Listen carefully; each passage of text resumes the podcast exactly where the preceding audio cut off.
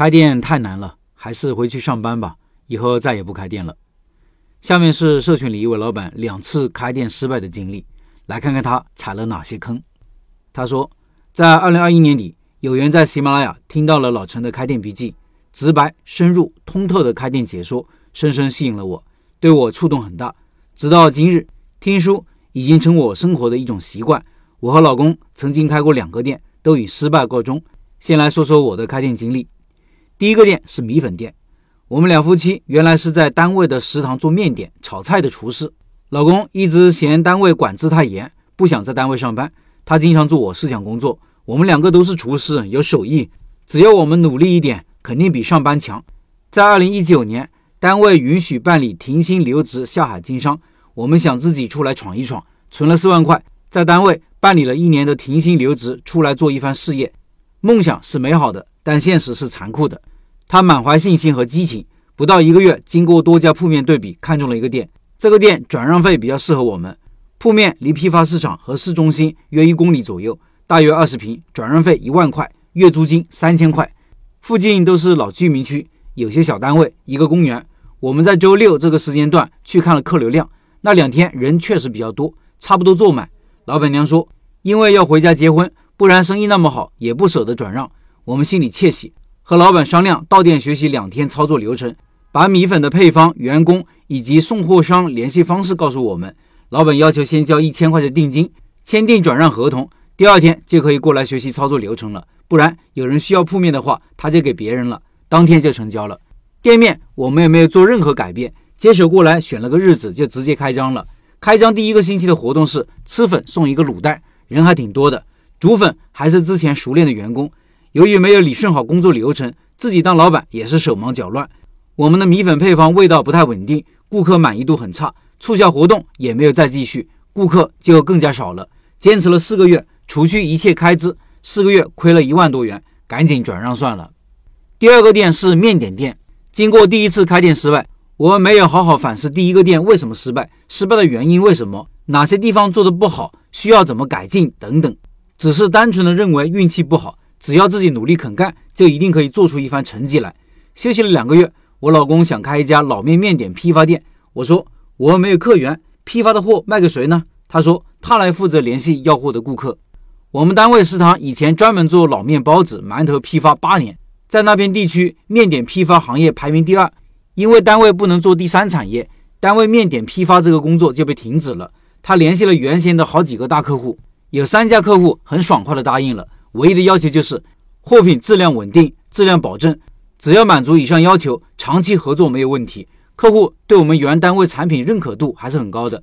找了半个月，在我们自己小区对面马路上找到一个二十平米的铺子，月租金三百块，周围是老小区。这是条小岔路，人流不多，但是爱吃老面的北方人居多，有一定的目标顾客群。我们采购了面机、蒸箱、面粉等做面点的用料和配方，花了一万元左右。做面有时间要求，面做的太久，过了发酵最佳时间，面蒸出来的品质就不好了。必须要找到两个熟练员工干活才行。老公找来了以前帮我们单位做面点的两位员工，员工小袁和女工伟，和他们谈好了工资，商量好了工作时间。这次开店做面点，批发为重心，零售为辅，一切准备就绪。我们选了个日子就开张正式营业了。开业第一个月还算可以，产品质量挺稳定的，除成本外还盈利三千块，我们都挺开心。可惜好景不长，员工小袁工作很熟练麻利。但是有个毛病，就是好饮酒，很耽误工作。小袁每天晚上十一点前要做好老面发酵工作，发面工作至关重要。老面发酵时间不能太久，发酵太久面会发酸；时间太短，面发酵不起来。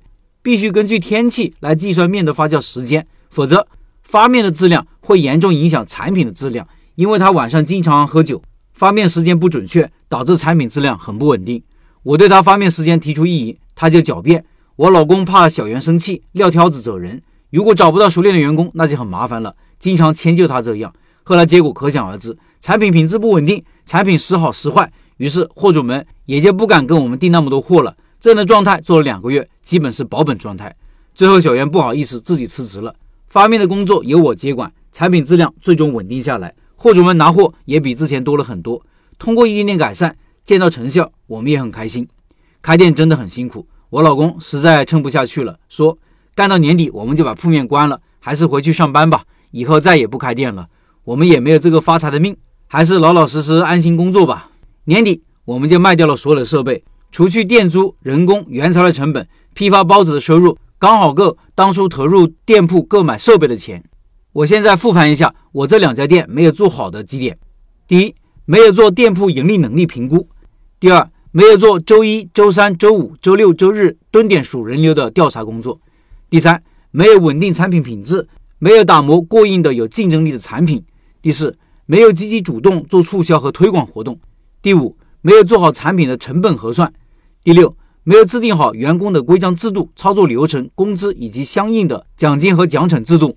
我希望开店的朋友要认真学习老陈的开店笔记，认真执行好每一项开店前的准备工作，准备妥当再开店，这样可以少走弯路，成功的几率会高一些。再次感谢老陈的无私分享，让我受益匪浅，让更多想开店的人少走弯路。以上是这位老板的分享，下面是我的一些看法。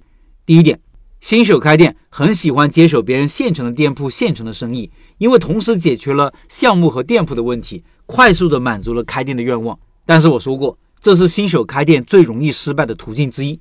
开店要带着项目找店铺，而不是接手别人现成的生意。第二，老板的第二次开店其实成功概率挺大的，自己本行业有着丰富的经验，掌握了产品，也有了销售渠道，成本也低，开局也不错。但因为对员工的管理的松懈，把一个店给搞垮了，实在是有点可惜。